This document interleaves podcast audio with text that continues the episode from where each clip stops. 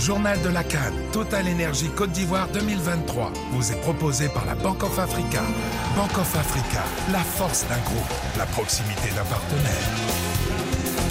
Avec Babacar Diarra. Bonjour Babacar. Bonjour Arnaud. Ce soir en Côte d'Ivoire, on connaîtra l'affiche de la finale de la 34e Coupe d'Afrique des Nations de football et bien évidemment, le pays hôte aimerait bien en être. Les éléphants veulent offrir le même sort à la République démocratique du Congo que celui vécu lors de la demi-finale de 2015, remporté à l'époque 3 buts à 1.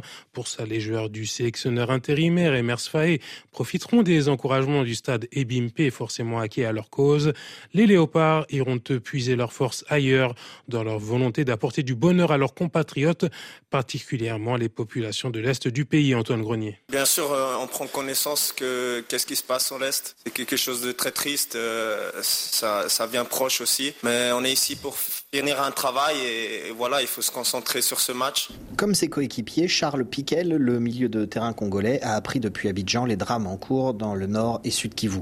Les morts de la semaine précédente dans les combats entre rebelles du M23 et l'armée congolaise, les déplacements de population, tout cela fait réagir les joueurs, sur les réseaux sociaux d'abord, sur le terrain ensuite, promet Brillant Bayeye, le défenseur des léopards. Il faut que ça nous transcende, il faut que ça nous pousse euh, vers le haut parce que c'est déplorable ce qui se passe là-bas. On est tous touchés par les événements qui, qui, y a là-bas et euh, vraiment on veut, on veut donner notre maximum pour pouvoir donner ne serait-ce qu'un peu de joie euh, à ce peuple qui mérite vraiment d'être heureux. Et voilà, on dénonce vraiment ce qui se passe là-bas. Gérer les émotions avant la demi-finale, penser au foot, se recentrer sur le souvenir de 2015 lorsque les Ivoiriens avaient dominé les Congolais à ce stade de la compétition.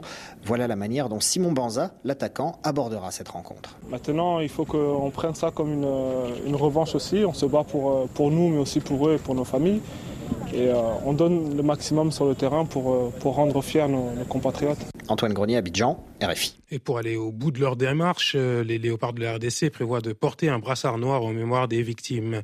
Côte d'Ivoire RDC sera en direct sur RFI à 20h TU avec une prise d'antenne dès 19h40 avec euh, Victor Missistrano. Et dans l'autre demi-finale, Nigeria-Afrique du Sud, euh, le ballon d'or africain devrait pouvoir tenir sa place. En tout cas, Victor Osimhen a pu s'entraîner hier à Boaké avec les Super Eagles après avoir été retenu un jour de plus à Abidjan pour des soins.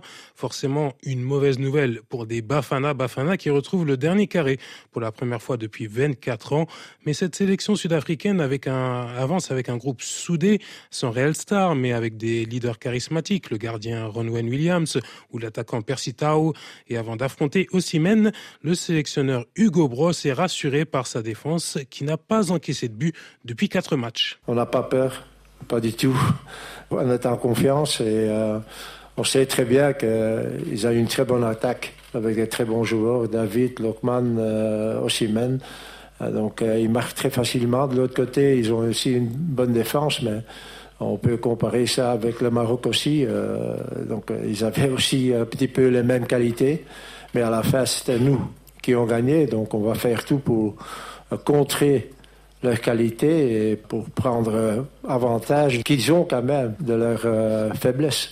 C'est ça, si on peut réussir à faire ça, ben, on a peut-être une grande chance de gagner le match. Hugo Bros au micro de Martin Guez, Nigeria, Afrique du Sud, c'est à 17h TU, prise d'antenne sur RFI dès 16h50 avec Sofiane Amazion. Et puis le football africain rayonne sur le continent mais aussi euh, en dehors, la preuve avec cette Coupe d'Asie au Qatar qui fait briller un sélectionneur marocain. Oussine Amouta est en passe de réaliser un parcours historique avec la Jordanie. Hier, il a qualifié les Nachamas, comme on les baptise, pour les leur première finale de Coupe d'Asie en dominant en demi-finale une équipe bien plus chevronnée, la Corée du Sud par 2-0. Samedi, l'ex-coach du Wydad Casablanca guidera les Jordaniens en finale face à l'Iran ou au Qatar. Et du foot encore dans 30 minutes avec vous, Babacar à la Coupe de France et le PSG au sommaire de votre prochain journal des sports. À tout à l'heure.